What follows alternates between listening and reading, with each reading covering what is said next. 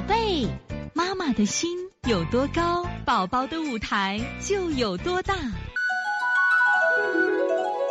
现在是王老师在线坐诊时间。我看到这个宝宝，你看有这个眼屎是黄的啊。王老师你好，我家小孩两岁多，腺样体肥大，昨天低烧三十八点三，今天退烧了。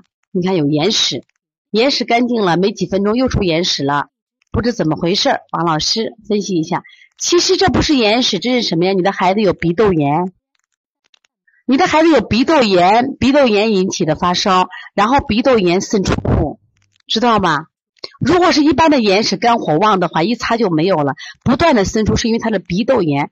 所以说你要调理鼻窦炎呢，他的额窦，我们说的一般的鼻窦有四对儿啊，你像我们的额那个额窦、蝶窦、腮窦、上颌窦。刚才我们调的风乐尘，风乐尘就有上颌窦炎。所以说有的小孩，比如调同样调腺样体啊，腺样体是现在也是邦尼康调理的一个非常非常多的一个病种。那么我们发现一定要分型辩证的。有的小孩呢，只有腺样体肥大好调；有的小孩既有腺样体，又有鼻窦炎，又有下鼻甲肥大，又有扁桃体，就比较难调了。而且疗程一定是不一样的啊，所以你们要多学呢，真的学不完。孩子到大了时候，你看视力的问题、情绪的问题、心理疾病的问题，怎么样让我们的孩子不自愈啊？得抑郁症，怎么样的孩子不得抽动？所以孩子大了，你还要学习。好，这节课我们又到说该说再见的时候了。